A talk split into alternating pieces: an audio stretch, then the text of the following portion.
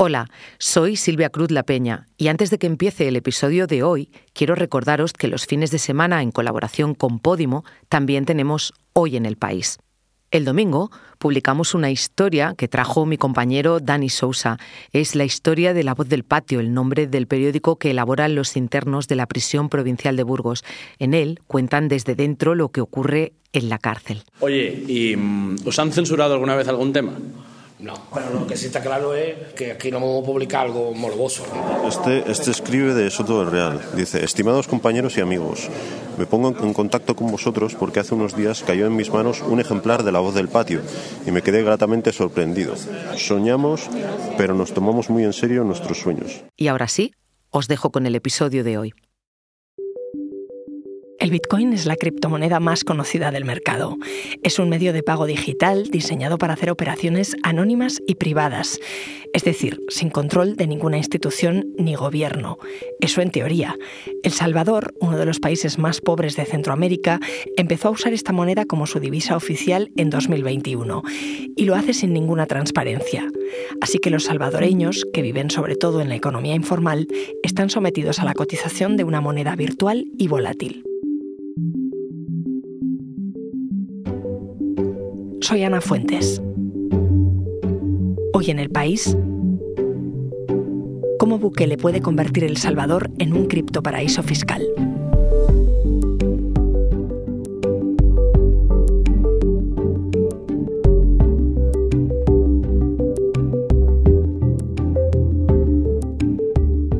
Entender qué está pasando, he llamado a mi compañero del País México, David Marcial, que ha visto cómo El Salvador ha pasado de tener una moneda tradicional a convivir con una digital llamada Bitcoin. Hola David. Hola Ana, ¿qué tal? ¿Cómo has visto tú ese cambio? Bueno, eh, El Salvador es un país de los más pequeños y los más pobres de, la región de Latinoamérica y la llegada ahora del, Bitcoin pues ha provocado sobre todo sorpresa mmm, y no, ha cambiado, no han cambiado tanto las cosas como pareciera. Eh, de hecho, bueno, entré en varias cafeterías un poco para pues, comprobar ¿no? si, realmente se estaba utilizando y demás. Y, y un camarero me dijo, ¿si puedo pagar con, Bitcoin?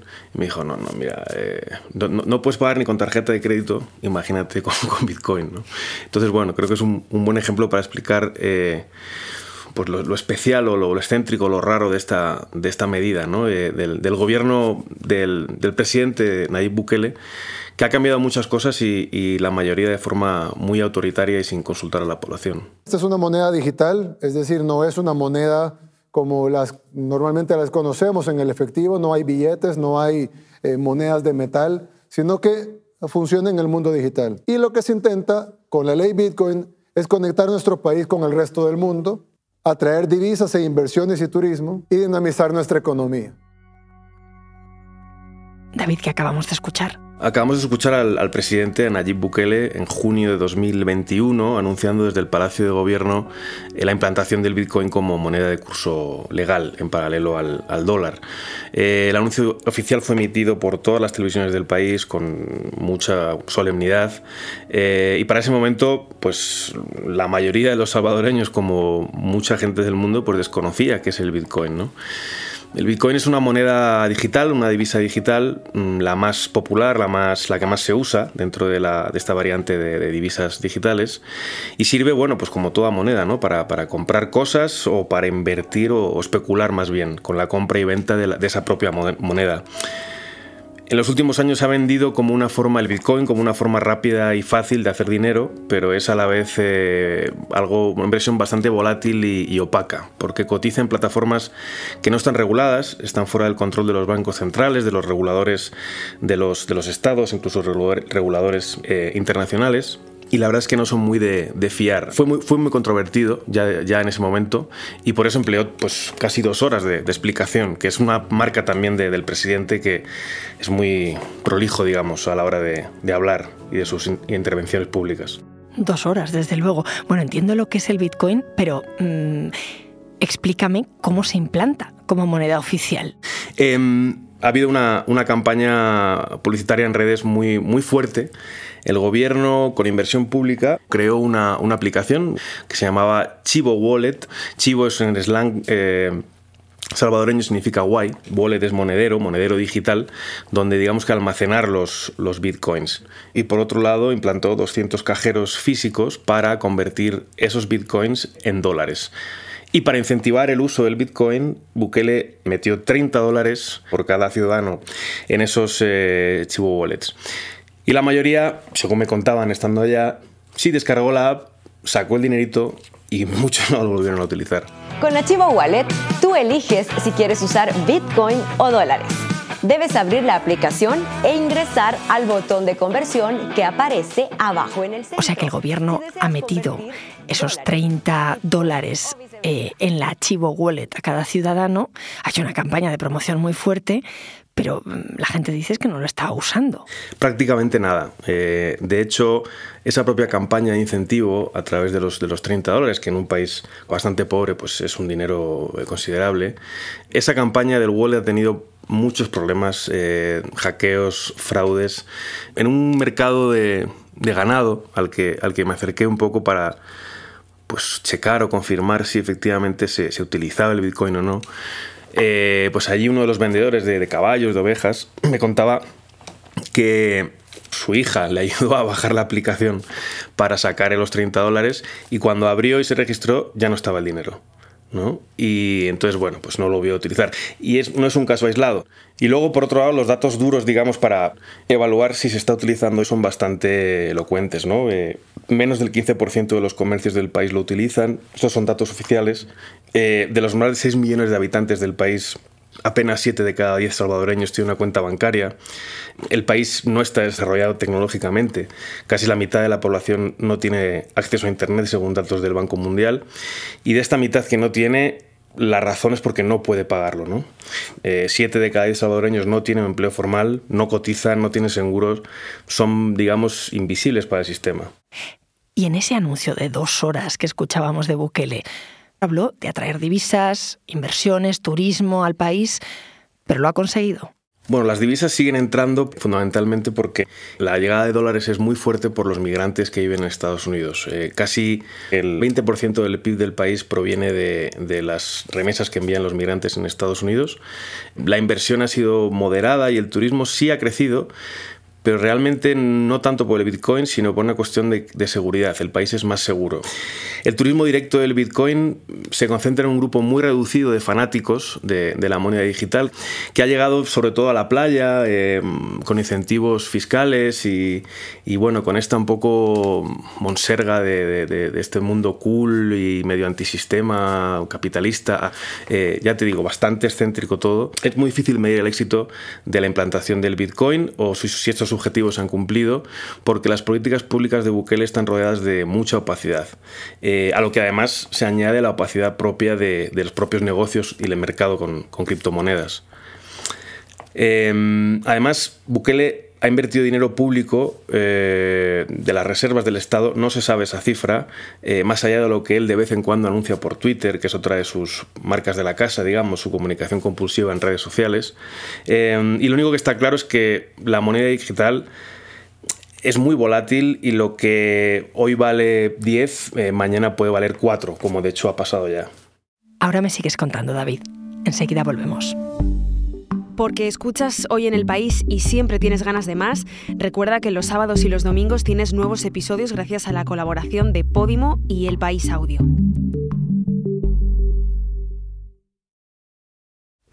A mí me gustaría que me explicaras cómo El Salvador ha llegado hasta aquí, como un país que dices que es tan pobre, llega a adoptar como moneda oficial una criptodivisa, ¿no? Algo que se asocia tanto a lo moderno, a lo nuevo, a lo digital. Es la segunda vez en la historia de El Salvador que cambia de moneda, ¿no? Desde el, desde el colón original, desde la independencia, eh, entró el dólar en el 2001, después de una de esas crisis económicas que sobre todo devaluó muy fuerte el colón y provocó una, una inflación muy alta. En principio iba a ser una, una paridad, pero finalmente se, implantó el dólar como, como moneda definitiva no fue demasiado útil, digamos. Es cierto que bajaron los tipos de interés, el precio del dinero, pero la inflación siguió, alta, el empleo apenas cambió y la vida se encareció mucho eh, para, en, una base de, país de economía bastante pobre. ¿no? El salario promedio apenas llega a 400 dólares eh, mensuales. Lo, lo que más ha marcado a El Salvador es una historia muy fuerte de violencia y de corrupción. De los últimos tres eh, eh, presidentes del gobierno, dos están fugados por corrupción y el otro está preso por corrupción.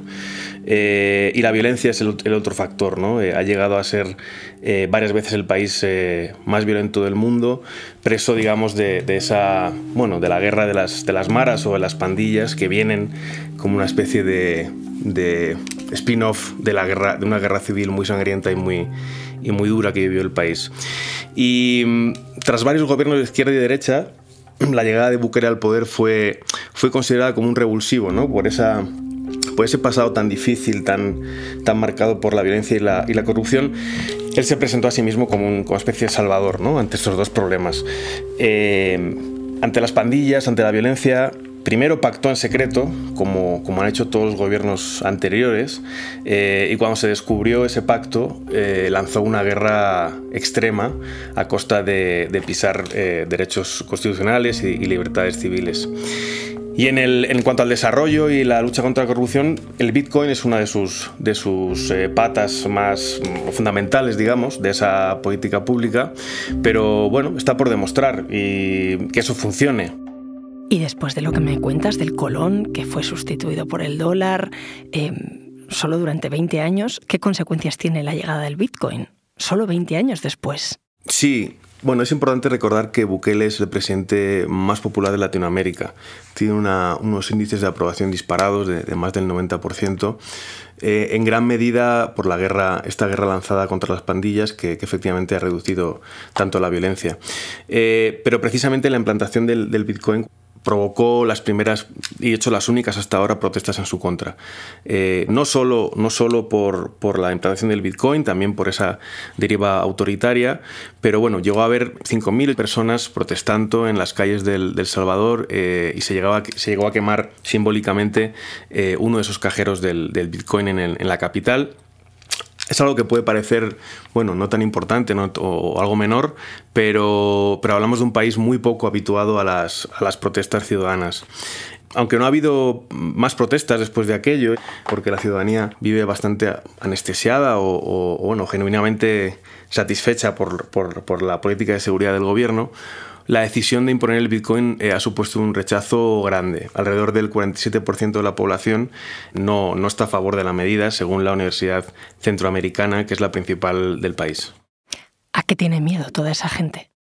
Bueno, es un temor mm, razonable y es a que eh, vamos a perder sus ahorros y, el valor de sus pensiones, ¿no? A, que la volatilidad de esta moneda eh, les afecte en su, en su, cartera. Por eso el gobierno subrayó mucho en su campaña en, redes sociales que la moneda, que el Bitcoin no es obligatorio, que, que, sigue presente el dólar, ¿no? Eh, y sobre todo para esa parte del electorado que no está tan convencida. Todas las transacciones en efectivo, los precios, los salarios y las pensiones seguirán siendo en dólares. Y más importante quizás que las protestas ciudadanas eh, son las alertas de, los organismos internacionales y del propio mercado. Eh, Bukele ha convertido parte de las reservas del Estado en bitcoins y ha invertido también dinero público en, bitcoins, sin saber la cifra exacta. Estados Unidos y, y, el FMI han advertido los peligros para un país con unas finanzas públicas tan, tan frágiles, tan, tan débiles. Me queda claro entonces que hay un rechazo generalizado, pero ¿qué defienden los partidarios de que se implante el Bitcoin en El Salvador? Sus argumentos son que es una buena solución para un país con niveles muy bajos de, bancarización, con poco acceso a préstamos, hipotecas, transferencias y sobre todo que agilizaría y abarataría el envío de, de remesas, que es tan clave en el país. O sea que están apoyando totalmente a Bukele. Entonces este presidente que ha implantado el Bitcoin sin preguntar, ¿De quién se asesora? ¿En quién se inspira? Bukele digamos que forma parte de esta ola de populismo de derechas que, alardea de decir las cosas como son, que va contra lo políticamente correcto, eh, esa especie de contracultura de derechas, ¿no? la llamada alt-right del mundo anglosajón. Toda esta corriente del Bitcoin eh, va un poco por aquí, ¿no? son libertarios según la definición anglosajona o anarcocapitalistas, enemigos del Estado, de los bancos centrales, de todas las instituciones y creen que, la vida pues, bueno, es una selva y, la única ley es el mercado y hacer, negocios sin, sin regulación. Dentro de esta corriente, eh, que tiene incluso un nombre, se llaman los criptoevangelistas, ¿no? fanáticos estos de, del, Bitcoin y, contra el Estado y las instituciones, hay tres nombres eh, que han sonado mucho, todos estadounidenses, que están detrás del, del gobierno de Bukele. El primero, eh, Jack Mallers, que ayudó a Bukele con la, redacción, la propia redacción de la ley Bitcoin. That in order to mitigate the negative impact from central banks, it becomes necessary to authorize the circulation of a digital currency. Mallers es un joven de 27 años que creó una aplicación para transferencias instantáneas eh, de dinero por, por vía del, del Bitcoin. Eh, él pretendía eh, explotar o hacer negocios con esa aplicación en El Salvador por eh, ese envío tan fuerte de remesas que hay eh, prácticamente diaria con los, con los migrantes en, Estados Unidos. El negocio no terminó funcionando y como me contaban allí en el, en el país reporteando este, este asunto, Males desapareció y, y, no ha vuelto a pisar el país. Luego llegaron a escena otra pareja de estadounidenses, un, matrimonio, Max Kessier y su esposa Stacy Herbert, invitados por el, por el presidente, han estado muy, muy detrás de, la gestión, ¿no? Y, mm, y Kaiser dijo esto, dijo esto de Bukele en un canal, en el canal ruso eh, Russia Today. Es el George Washington del siglo XXI. Pasará a la historia como uno de los presidentes más brillantes de todos los tiempos. ¿Qué más se puede decir sobre él? Es un genio. Es un personaje, bueno, bueno, pues eh, muy particular, ¿no? Eh, es conocido como el gran sacerdote del Bitcoin eh, y su currículum dice bastante. Es un escorredor de bolsa en, Wall Street y un reportero cercano a la propaganda rusa.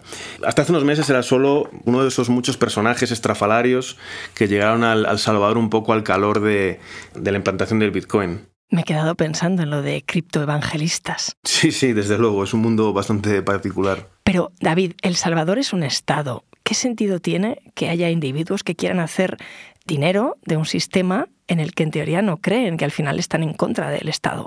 Claro, es una, es una contradicción eh, sin duda.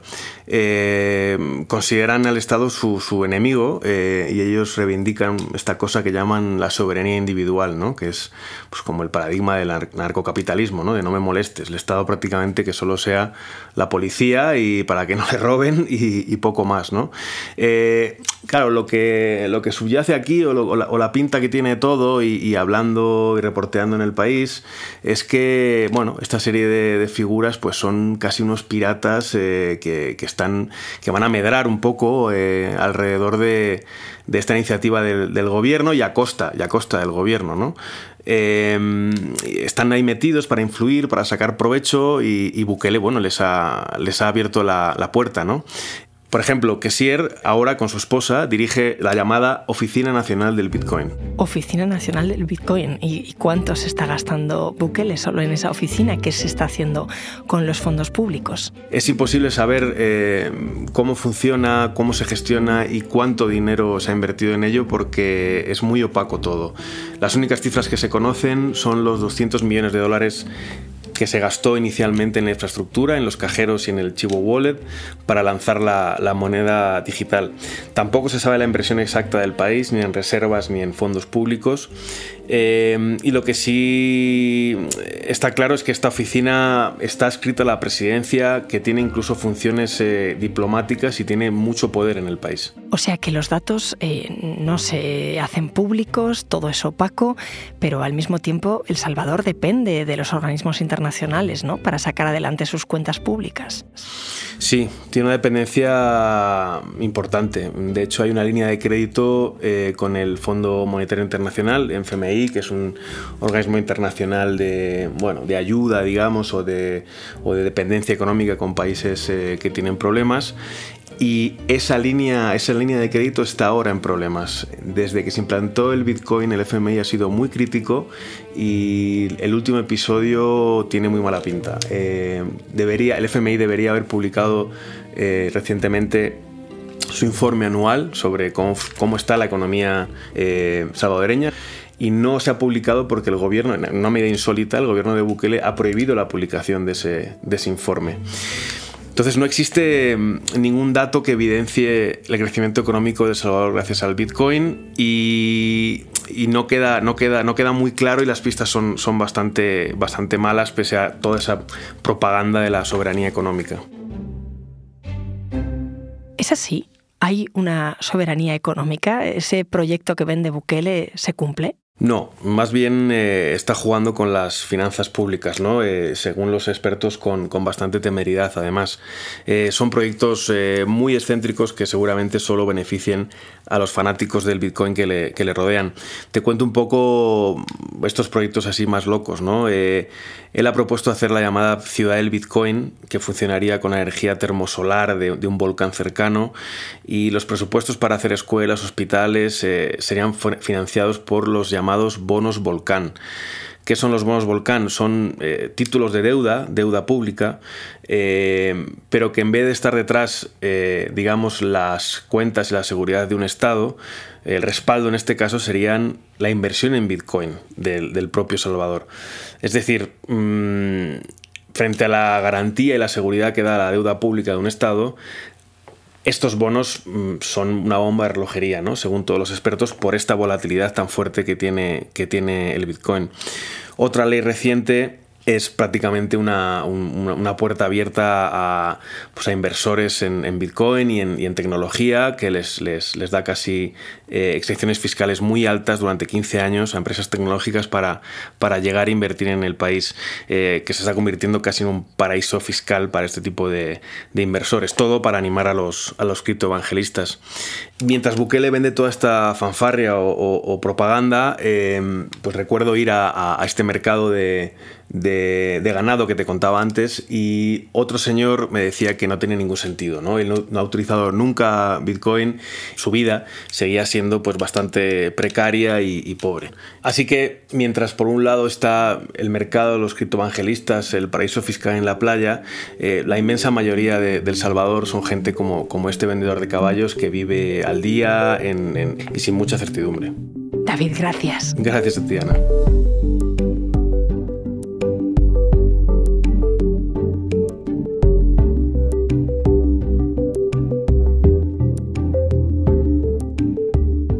Este episodio lo ha realizado Elsa Cabria, la grabación en estudios de Nicolás Zabertidis, el diseño de sonido es de Camilo Iriarte, la edición es de Ana Rivera y la dirección de Silvia Cruz La Peña. Yo soy Ana Fuentes y esto ha sido Hoy en el País. Mañana volvemos con más historias. Gracias por escuchar.